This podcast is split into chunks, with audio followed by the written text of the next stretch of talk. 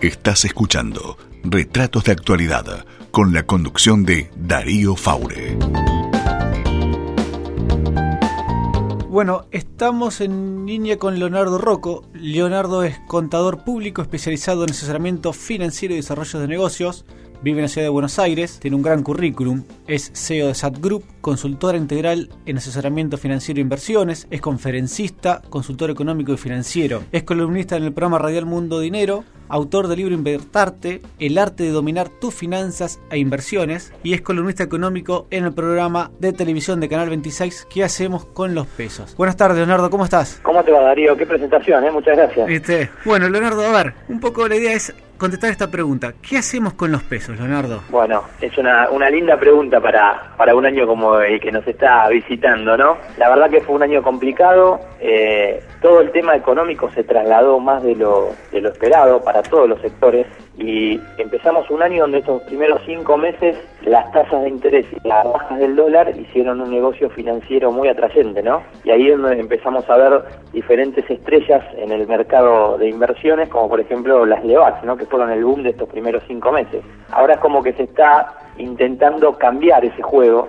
Pensá que, que arrancamos el año con el dólar a 16 y ahora lo tenemos a 14 y tasas de LEVAC que lleva al 38%, entonces hicieron un, una bicicleta más que interesante pero ahora es como que el rumbo apuesta a la inversa, ¿no? Empezar a, a, subir de a poco el precio del dólar y las tasas van en caída para, para un poco recuperar el consumo y la inversión privada. Leonardo, y a ver, un poco lo que quiero enfocar es, a ver, acá el inversor chico, ¿sí? No el inversor grande que tiene miles de alternativas de inversión, ¿sí? Y que eh, puede invertir donde quiera prácticamente, ¿sí? ¿Hay posibilidades de inversión para aquellos que tienen poco dinero ahorrado o no? ¿O es solamente para los grandes? No, no, todo lo contrario. El error común del inversor chico es que se piensa que, que las demás inversiones o otros instrumentos eh, no son confiables, y eso es por un tema de, de, educación o de desconocimiento, y también se piensa que tiene que tener mucho dinero. ¿En qué invierte el inversor chico normalmente? ¿En plazos fijos? Sí, correcto. ¿Correcto? Bueno, si vos agarrás, por ejemplo, el 2011 para acá, no sé, si hubieras hecho el 2011 una inversión de 100 mil pesos, al final del 2015 hubieras perdido 156 mil pesos nominales, por ejemplo. ¿Por qué? Porque la inflación estuvo siempre más de 10 puntos arriba que la tasa del plazo fijo. ¿Y, y hay forma de, de, ganarle hoy a la inflación o no? La inflación de este año estuvo complicada, estamos de acuerdo con eso. Las Levax en su momento, con una tasa que llegó al 38%, estaba para empatarle, si querés, o para ganarle por unos puntitos a eh, la coyuntura que va a cerrar el año. Volviendo a tu pregunta, el inversor individual, ¿qué puede hacer?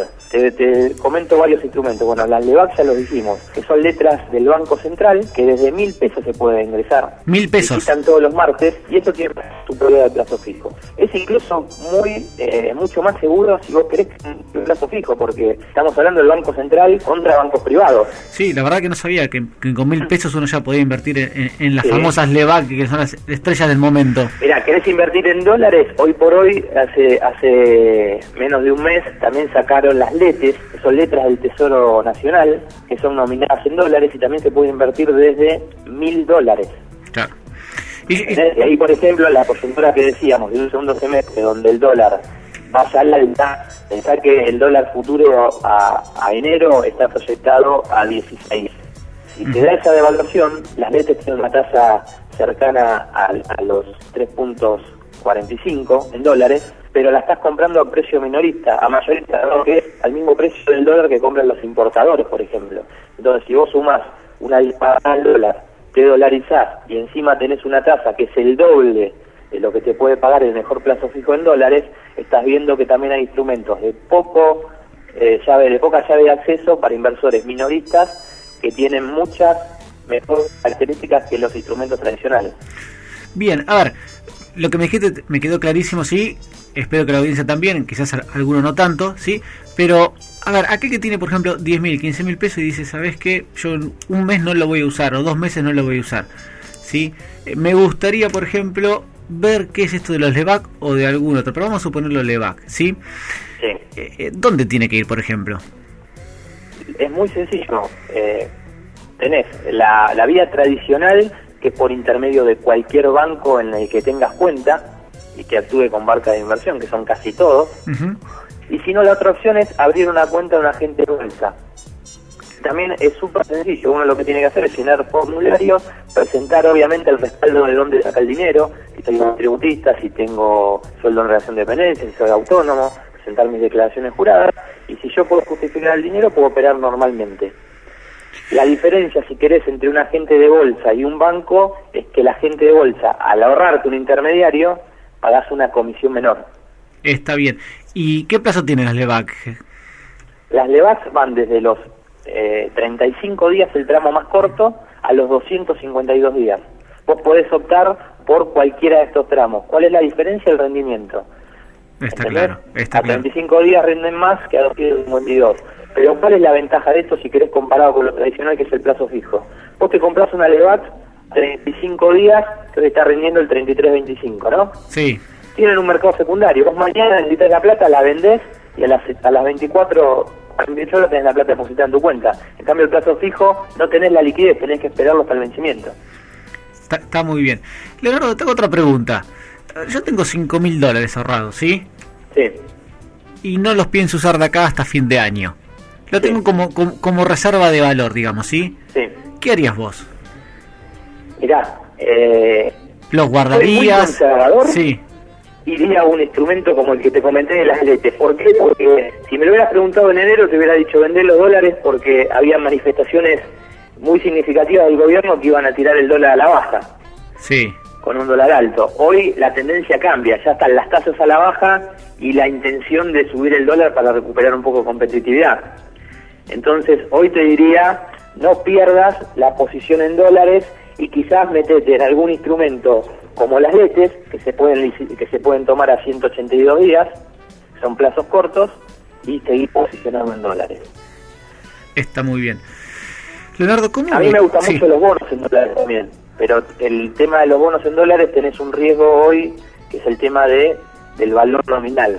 Si vos, por ejemplo, te metés en un bono en dólares al 2017 al 2024 con plazos de inversión más largos, a mí me encantan. ¿Por qué? Porque te aceptas la moneda en dólar, entras en pesos y tienen tasas, por ejemplo, una I-24 tiene tasas del 8,75 anual en dólares, que son tasas que no se van a volver a repetir porque si Argentina baja el riesgo país, cada vez se va a endeudar a tasas más bajas.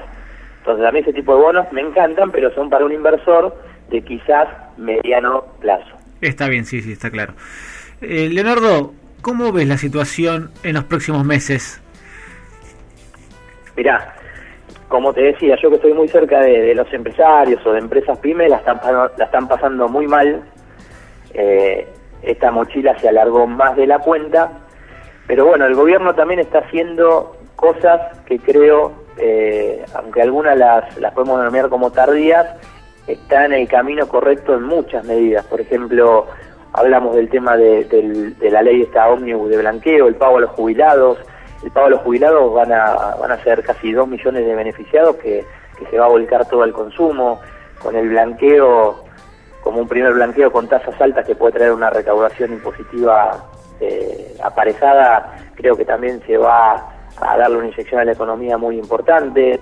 También eh, se incluye este régimen excepcional de obligaciones tributarias donde va a permitir que mucha gente también vuelva a ponerse dentro del sistema y pueda también aumentar la recaudación bajando impuestos al consumo.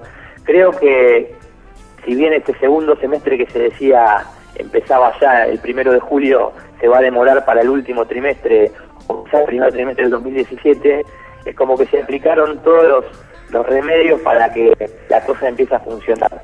Lo que esas cosas no son mágicas y tardan en eh, juntarse y, hacer la, la masa perfecta, ¿no? Como, como si estuviéramos armando una pizza, una torta, pusiste todos los ingredientes correspondientes, pero bueno, hay que dejar, dejarla levar. Y bueno, esto es lo mismo. Va a darse tres, cuatro meses más para que todo eso impacte realmente en la economía real, pero yo creo que si, si podemos saltear un, la cuestión social, ¿no? El estallido social, lo que el tema social no pase a mayores, yo creo que uno, los últimos meses de este año y los primeros meses de, del 2017 se van a ver eh, se va a ver una reactivación económica importante. Se- se- sería importante, la, la- la necesita el país.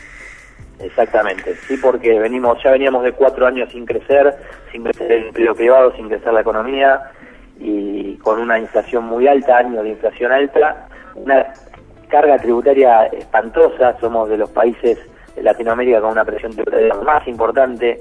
Cualquier empresario pyme que hoy tiene que hacer lamentablemente las cosas como son, tiene que cerrar la versión porque no solo la carga tributaria es alta, sino que no tenía financiamiento y no hay nivel de actividad.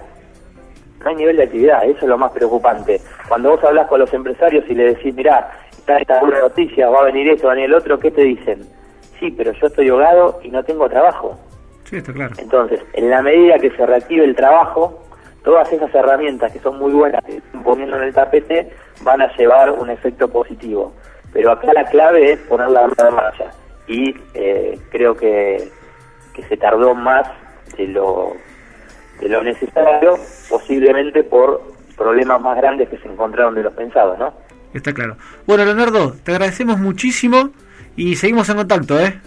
Dale, Darío, un millón de gracias, un abrazo grande y saludos para a toda la gente de Bahía Blanca. Dale, gracias, abrazo. Abrazo.